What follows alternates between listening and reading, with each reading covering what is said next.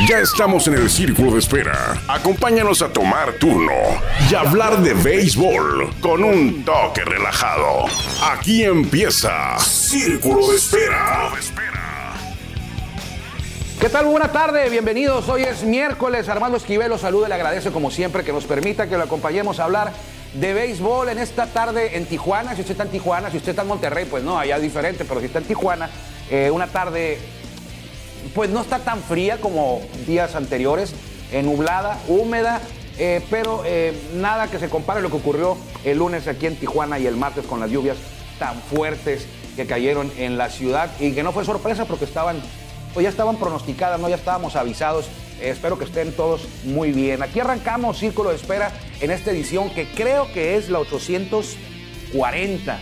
Si mal no recuerdo, empezamos por ya de mayo del 2020 y lo hacemos con mucho gusto a través de Spotify todos los días de lunes a viernes. Y también próximamente vamos a regresar ya a la radio porque eh, ya se aproxima, se avecina el arranque de la temporada 2024 en Liga Mexicana de Béisbol.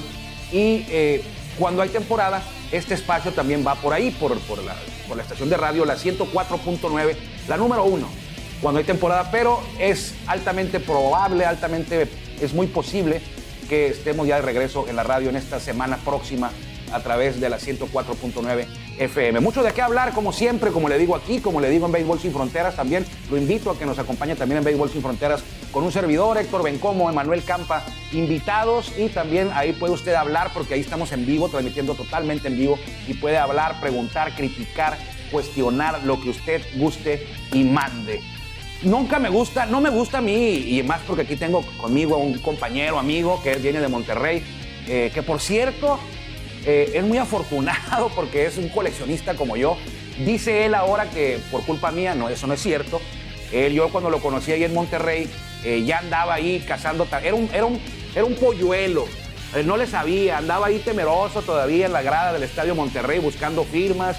Eh, se me acercó y ahí, total de que le firmamos unas de Fernando Rodney, unas de Oliver Pérez, y de ahí en adelante se convirtió en un coleccionista de los mejores del país, creo yo, y le decimos el MVP porque en el 2023 en todo México, y no, no creo equivocarme, en todo México fue quien más firmas recolectó en tarjetitas de béisbol. ¿Cuántas serían, Emilio? Unas 400, lo hice con esa desfachatez, con la mano en la cintura, 400 tarjetas de béisbol eh, firmó con los jugadores mexicanos que están aquí en, en, la Liga Mexicana de Béisbol, en la Liga Mexicana del Pacífico y sobre todo, yo creo que más o menos por ahí mitad y mitad los jugadores extranjeros que en alguna ocasión jugaron en grandes ligas o en ligas menores y tienen tarjetitas, eh, pues también ahí van dentro de los 400. ¿Alguien que no te quiso firmar alguna vez? Eh, Vamos a balconearlo. ¿Tu mejor experiencia cuál ha sido? La mejor. La mejor. La de ahorita. La de ahorita. La de ahorita. La de ahorita de que tres grandes ligas se portaron. Tres grandes ligas se portaron de maravilla. Vino a Tijuana el señor, porque aquí trabaja, trabaja bueno, él vino a Monterrey, trabaja en Monterrey, pero es ingeniero y tiene proyectos eh, grandes, importantes.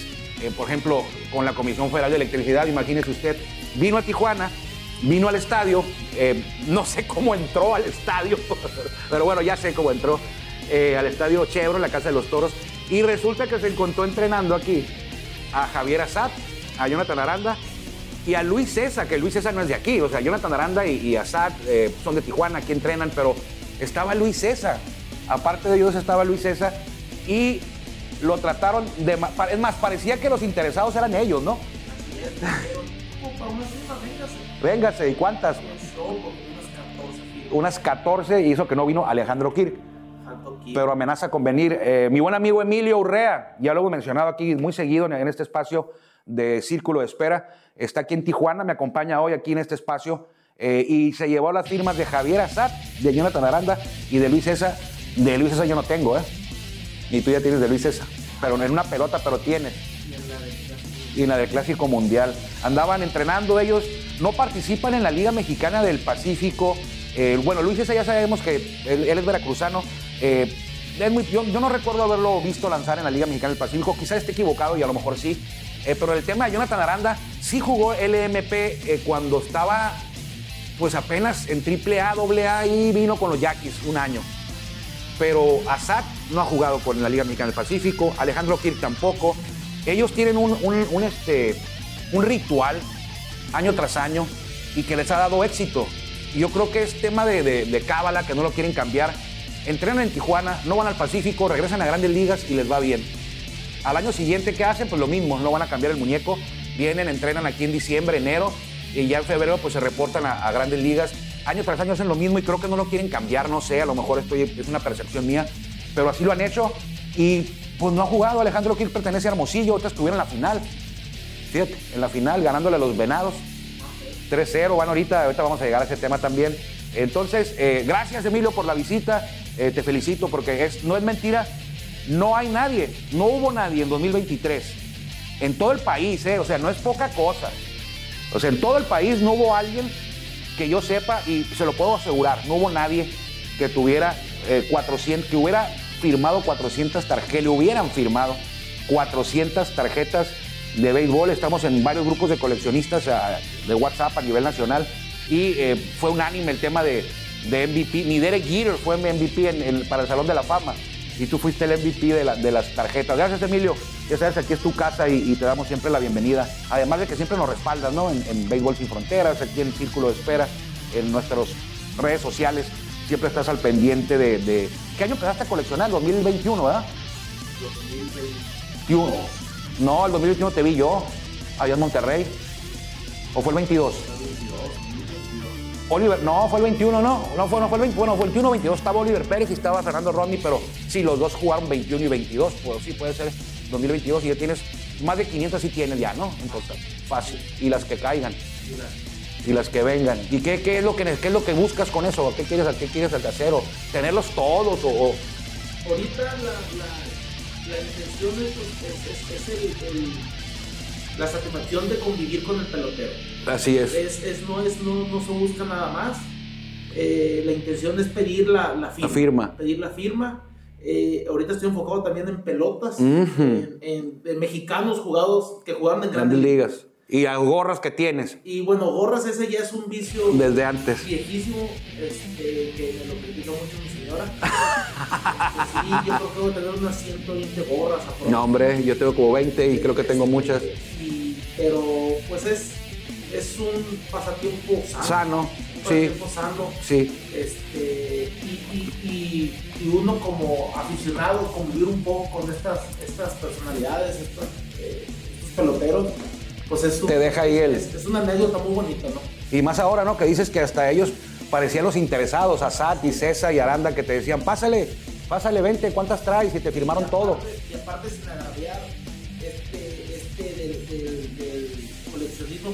somos personas como tú, hermano, uh -huh. como otros compañeros en Monterrey, que hemos hecho una, una bonita amistad. Así es. Entonces, esto es, es, es, es el, el, círculo perfecto. Sí, hay muchos coleccionistas en todo el país, eh, algunos que nosotros conocemos porque estamos muy al pendiente de todo este tema del coleccionismo.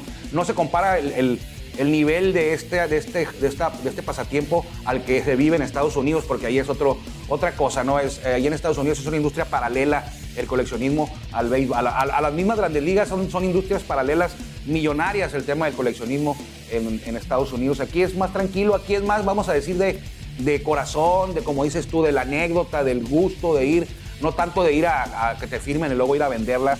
Eh, aquí no pasa todavía, no llegamos ahí. Pero bueno, Gracias, Emilio. Estamos aquí ya eh, listos para ver. Pues tú le vas a los venados. Voy a tener que hablar de la final, Emilio, ni modo.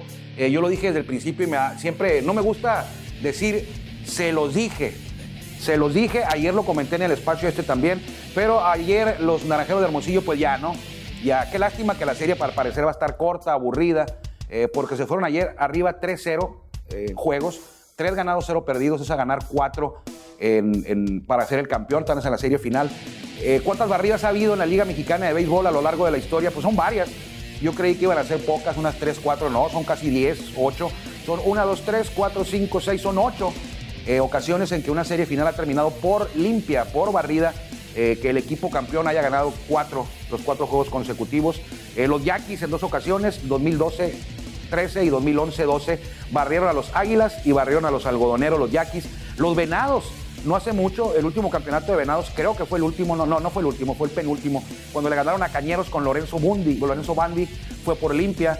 En 2006 los Naranjeros barrieron a los Venados y fíjense lo que son las cosas, el manager era Lorenzo Bandi.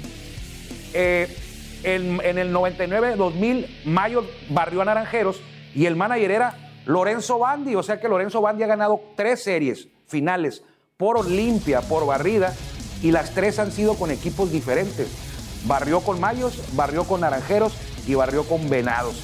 También en el 93-94 los Naranjeros barrieron a los Mayos. El manejador fue Marvin, Marvin Foley. En el 87-88 los Potros barrieron a los Mayos. Esos Mayos cada rato los barren. Eh, con Jorge Fitch. Y en el 74-75 los Naranjeros barrieron a los Mayos también. Y todavía estaba ahí en el timón eh, Benjamín, el, el pelón mágico, el cananea Reyes era el, fue el manejador de los Naranjeros. Naranjeros busca su tercera estrella eh, por medio de una limpia. Llevan dos barridas en una final, buscan que esta sea la tercera y ya está muy complicado. Yo no sé si vayan a barrer los Naranjeros, que vayan a ganar hoy, pero sí ya está, ya está en chino. El Venado necesita ganar hoy, mañana y, siempre. Ya no puede perder Venados de Mazatlán. Ayer eh, creo que abrió por Mazatlán Manuel Flores. No lo hizo nada mal por el equipo sonorense eh, el equipo naranjero de Hermosillo que dirige Juan Gabriel Castro. El pitcher abridor fue Wilmer Ríos, ¿no? Wilmer Ríos, que tampoco lo hizo nada mal, no estuvo también, tampoco estuvo intratable ni nada, pero no lo hizo nada mal. Al final de cuentas, el bullpen de los eh, naranjeros fue el que se sostuvo sin permitir más daño. Eh, hicieron la carrerita ahí en, en, la entrada, en la novena parte alta, y ya como como una lápida le cayó a toda la gente en el Teodoro Mariscal. Un triple de, José Cardona y luego un sencillo de Jason Atondo cuando el cuadro jugaba adentro para evitar la carrera eh, en la parte alta de la novena entrada. Fue el colofón de este tercer triunfo de Naranjeros. Y al final ahí una escaramuza, ¿no? Ahí como que estaba festejando a Naranjeros y se hicieron ahí de palabras entre los jugadores y se, parecía que se iban a, pasar a mayores. Sin embargo, todo quedó en, en dimes y diretes y hoy puede Naranjeros coronarse ya es complicado. No digo imposible, en una ocasión ocurrió eh, precisamente con los venados, ¿no? Que le ganaron a los mayos cuando iban abajo 0-3, ganaron los cuatro consecutivos hace por ahí de que 30 años, yo creo, aproximadamente. Lo dirigía Raúl Cano al equipo de, Venados eh, de Mazatlán. Sí es posible, pero es muy complicado. Es sumamente complicado levantarte de un 0-3. Tanto así que en toda la historia de la Liga Mexicana del Pacífico solamente ocurrió en, algún, en una ocasión fueron los venados. Puede pasar, sí, pero es muy poco probable. Entonces, eh, ojalá que la serie se alargue. Eh, sería, para mí sería muy. Yo no le voy a ninguno de los dos equipos. Sencillamente, mi pronóstico fue que el equipo de, de iba a ser el campeón. Y ayer se lo dije, o sea, es cierto, los venados eh, se metieron a playoff, eliminaron a los charros, eliminaron a cañeros, pero en las dos ocasiones habían sido rivales a los que Venados habían dominado en récord durante la temporada regular. Por eso Venados iniciaba en casa la serie contra Charros y la serie contra Tomateros.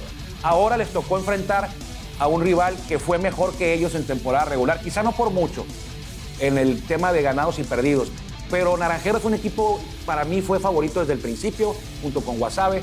Para mí fue el equipo más parejito en la temporada regular, su bateo y su picheo ahí. No tuvo altibajos muy notables durante la temporada no anduvo batallando durante la temporada, no anduvo con amenazas de correr al manager durante la temporada, no anduvo con rachas muy largas de derrotas.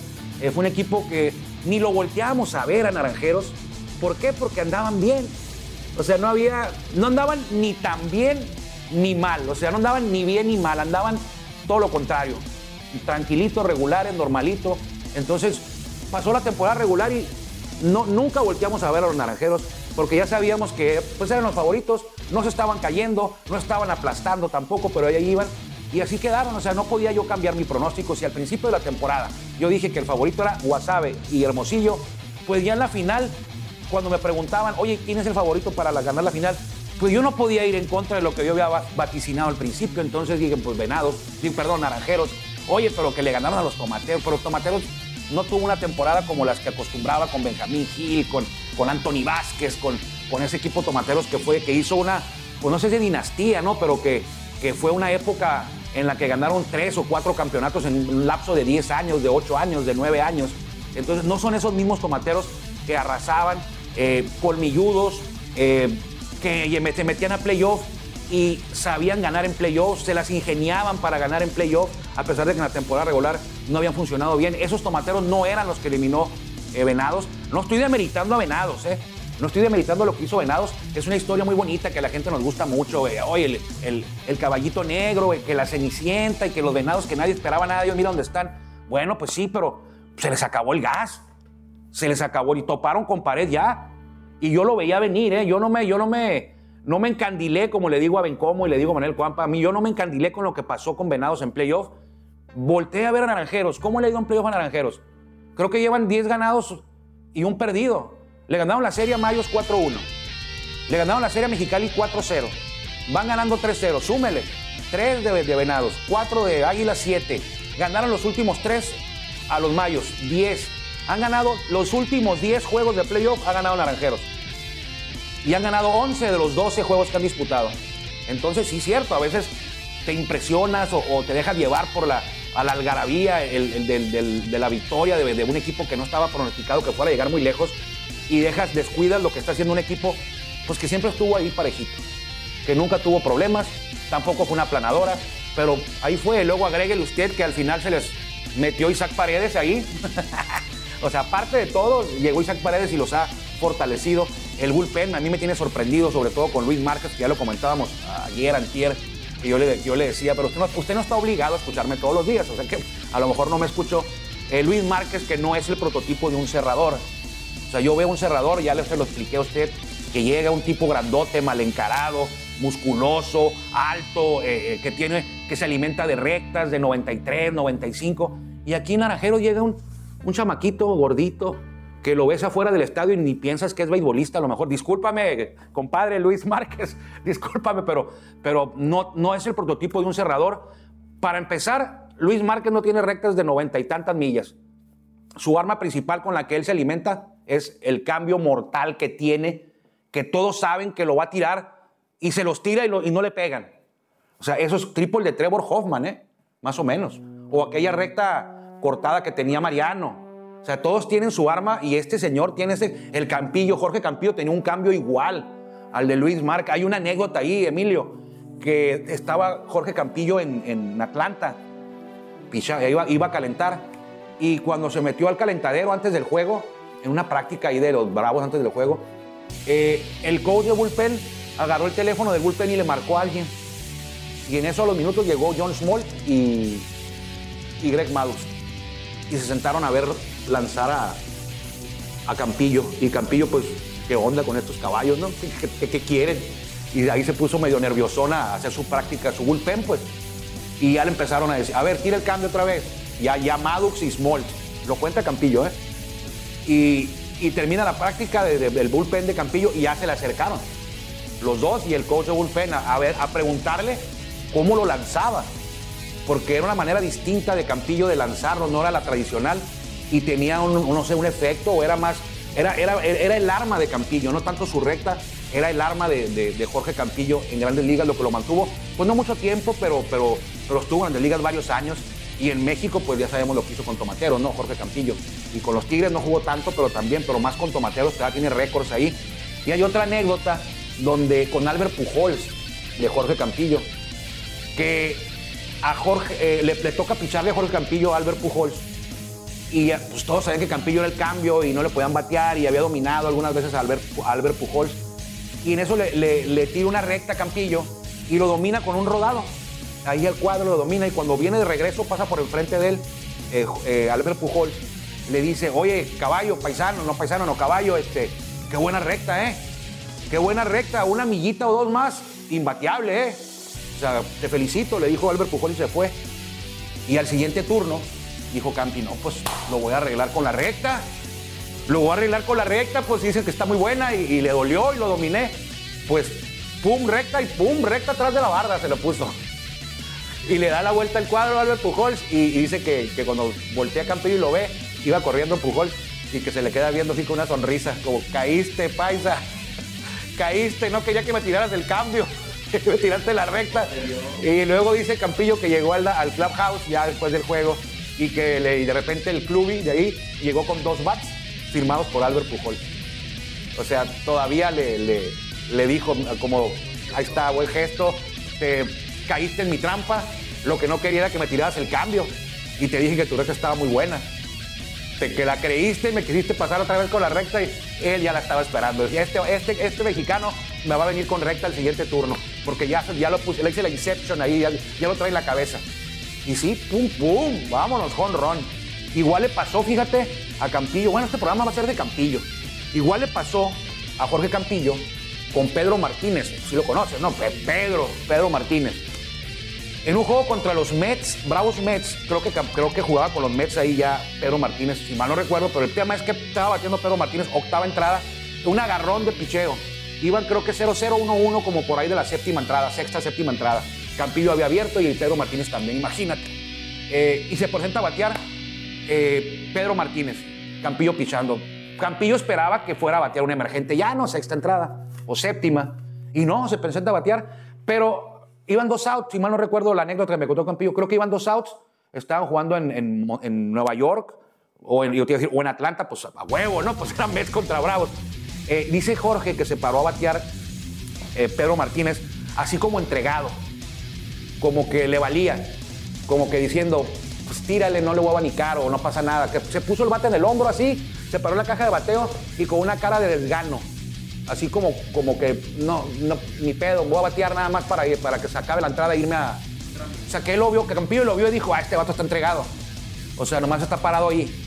Y le tiró un rectón por el medio y de repente cuando estaba, cuando ya venía el picheo, se acomodó Pedro Martínez y le pegó un doble. Doble. Y estaba en segunda y lo mismo que también se reía Pedro Martínez, le volteaba así, eh, discreto, ¿no? Con él, no, no burlándose, que cuando, cuando chocaron miradas, que le hizo una sonrisita así de que caíste, papá, caíste, pensaste que me iba a dejar. Y le dio un doble dice Campillo, dice Campillo, hijo de su, casi me gana el juego, Casi me gana el juego con ese caí, dice, caí. Y la otra, pues, el, cuadrangular más largo que le han pegado a Campillo, que le pegaron a Campillo en grandes ligas. Y si me escuchas, Campi, eh, pues estoy ventaneando, pero son, son anécdotas de las que nos gusta contar, de las que nos gusta, por eso convivir con ustedes, los jugadores, de que nos cuentan. No estamos aquí tampoco hablando normal de ustedes. Son vivencias tuyas que comentaste y te sonreías cuando las comentabas. La de, la de Russell Bryan, no tanto, no, se reía tanto porque le pregunté un día, de Campi, ¿cuál fue el jugador más largo que te dieron en grandes ligas? Dice, uy, todavía no cae. Se lo dio Russell Bryan. Jugaba con los cerveceros Russell Bryan. El juego fue en el parque que antes se llamaba Miller Park, ahora tiene otro, American, no Family, no sé qué se llama ahora. Dice que le pegó un batazo, Emilio.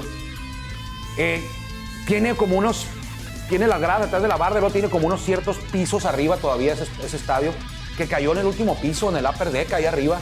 La pelota, dice, dice Campi, que el Popeye Campillo, el tijuanense, que cuando vio el batazo y lo escuchó, cuando él pichó y vio cómo salió disparado el batazo y lo escuchó, dice que no volteó, Dice, yo no volteé a, ver dónde cayó. Yo lo vi, dice, en el, en el cuarto, en, el, mi departamento, bueno, en el hotel, porque están en Milwaukee. Yo lo vi en el hotel, los highlights. Este, y no, hombre, la puso. Y para no ir muy lejos, Bruce Branion jugó con los toros después. Le decían Russell the Muscle, del músculos, pues. Aquí jugó con toros en 2014. Yo no lo vi en vivo porque yo todavía no aquí. Perdón. ¿Ves allá donde dice Standing Sur? Y arriba hay una como una, una, construcción gris con una línea roja de, que son sus respiraderos, eso rojo. Esa línea roja que se ve, allá cayó la pelota.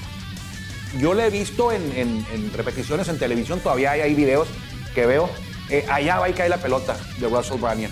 Después Russell Branian tuvo una, una anécdota, esta sí está medio, medio, medio triste, porque creo que estaba, tuvo problemas legales, porque creo que estaba divorciado o separado de su esposa y en una ocasión fue a su casa, a la casa de su esposa, se peleó con ella y no sé qué, y sin que la esposa se diera cuenta, le puso la temperatura de la casa como a bajo cero o, a, muy fría, pues.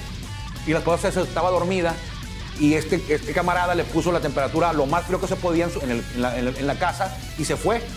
Y la esposa pues lo, lo denunció. creo que fue, tuvo que ir a corte, algo así de Russell Bryan. Yo la leí esa. Cuando ocurrió me enteré.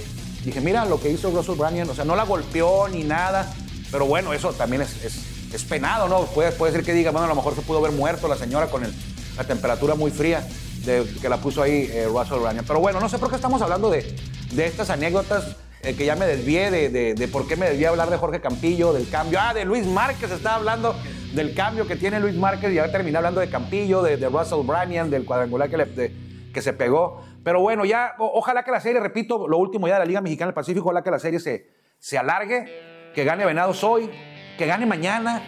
Yo creo que Naranjeros no le haría nada mal eh, si, perdieran hoy. Ya perder el mañana, pues sí sería más complicado. Yo creo que Naranjeros va hoy por todo, ¿eh? Hoy va por todo. Van con eh, Zach Matson, ¿no? Zach Matson por Naranjeros y va Luis Fernando Miranda. Ninguno de los dos fue, eh, jugó con, con, con, cada uno de los equipos durante la temporada regular. Son refuerzos los dos. Miranda jugó con Cañeros, si mal no recuerdo, y Matson era de los Mayos de Navojoa. Eh, sí, no, sí. Sí, son refuerzos, no son. Es el sistema que tiene la Liga Mexicana del Pacífico. ¿Le podría gustar a usted? A mí no me gusta. Eh, yo le he dicho, a mí no me gustaría que eliminaran a los Dodgers y de repente viéramos a Clayton Kershaw pichando con los padres en playoff. O vieras a Aaron Judge jugando con los Medias Rojas. ¿Qué te parecería? No, ¿verdad?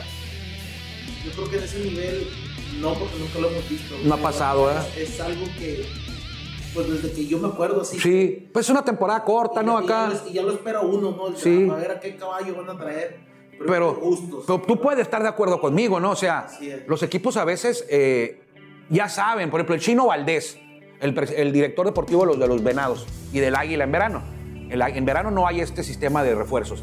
Pero el Chino Valdés ya sabe que hay que meterte a playoff y no, a lo mejor no, no, no, no te llenas de refuerzos porque sabes que si llegas a playoff vas a tener, si llegas a la final, tres refuerzos y son tres pitchers o dos pitchers y un bateador y ya te hicieron la temporada a lo mejor. Todos se van a reforzar, pero bueno, tú te vas ahí, eh, lo que decíamos en Béisbol Sin Fronteras, Emilio, de que lo que tuvo Venados, eh, Jesús Valdés, el, el director deportivo, armó un equipo y se preocupó por tener gente que no se le fuera a ir. Veías a Naranjeros, veías a Tomateros, veías a Sultanes, veías a otros equipos, a los Charros, que tú quisieras.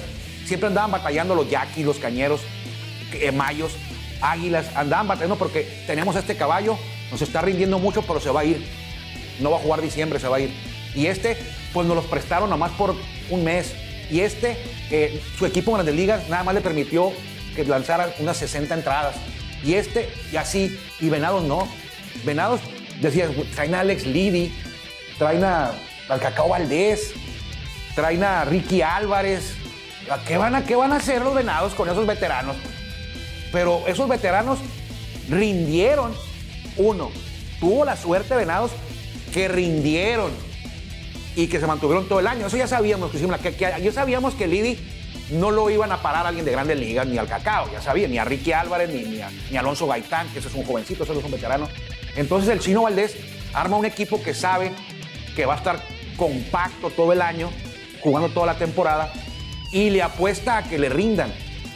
A lo mejor 3, 4 años no le rinden, pero llega uno que sí, que es este, te refuerzas en, en postemporada, te llegan en el- un pitcher abridor, otro pitcher abridor en la segunda ronda, en semifinales, y un bateador, ejemplo, en la tercera ronda, que es la final. Te metes en ritmo, nadie te para. Así se la juegan. Algunas directivas, algunas otras no. Tomateros le invierte desde el principio y está cambiando jugadores, trayendo lo que tú quieras y llega a la final porque le invierte de manera un poquito más alta, a lo mejor que, que Venados, que Mayos, que Cañé, que los mismos Cañeros. Los Mayos cada cuando llegan a la final, hombre. Cada cinco años, cada seis años. Y la pierden porque llevan 10 perdidas, no es el subcampeonísimo. Y la pierden, y la pierden. Llegan una, por ejemplo, ahorita el Chino Valdés, si los Venados eh, quedan campeones o no quedan campeones, que queden en segundo lugar, pues ya va a tener ahí tranquilidad y va a tener, como digo yo, va a tener saldo en el celular para dos años ahí andar navegando a media tabla y eliminados a las primeras de cambio. Pero, hey, hace dos años llegué a la final. O sea, así, así, se, así se las juega el chino, eh, le pega una y es campeón. Le pega una y es campeón. Es, es, es muy poco probable que te pegue una. En esta ocasión, pues le respondieron los veteranos que traía, Randy Romero también, que este no es veterano. Eh, Randy Romero, Alonso Gaitán hizo una buena temporada. Jóvenes, nuevos, la sangre nueva del béisbol mexicano en la Liga Mexicana del Pacífico, eh, que le rindieron junto a los veteranos. Y qué decir de Manuel Flores, qué decir de Braulio Torres Pérez, eh, que lo hicieron muy bien durante la temporada y ahí están en la final, con todos los merecimientos. ¿eh? Y ahora fíjate lo que son las cosas, alababan mucho a Luis Carlos Rivera hace una semana, el manager del año, el mejor, el manager y que no sé qué, y allá y acá. Y ahora ya he visto comentarios de que es un manager muy pasivo, de que, que- que- que- no, que no es buen manager. O sea, en un ratito te ponen en el cielo y en otro te avientan para abajo. Pero bueno, íbamos a hablar de los toros. Ya ves, Emilio, cómo eres. Íbamos a hablar de los toros, toda la lista de contrataciones que ya, que ya se han firmado los toros. Y eh, no nos va a dar tiempo. No nos va a dar tiempo porque ya estamos sobre la hora y nos tenemos que ir a hacer béisbol sin fronteras. Entonces, gracias Emilio. Esta es tu casa, ya sabes, ¿eh? Tu casa, saludos allá a tu familia Monterrey, que seguramente te van a estar escuchando. Por eso lo vas a poner algún día. El que le vaya bien. Entonces, nos encontramos mañana, mañana ya jueves, para hablar de los toros de Tijuana que hoy anunciaron a Bobby Bradley, eh, ese que tiene el récord en playoff, que acaba de implantar una marca en playoff de más cuadrangulares bateados de manera consecutiva. Mañana hablaremos de eso y a lo mejor de un campeón. A lo mejor hablaremos de que hay un campeón en la Liga Mexicana del Pacífico y también hablaremos del Salón de la Fama porque quedé yo muy molesto con que no entró Willy Wagner. Pero bueno, cuídense mucho, nos encontramos mañana si Dios quiere, que le vaya bien. Gracias por acompañarnos en el Círculo de Espera. Nos escuchamos próximamente. Círculo de Espera.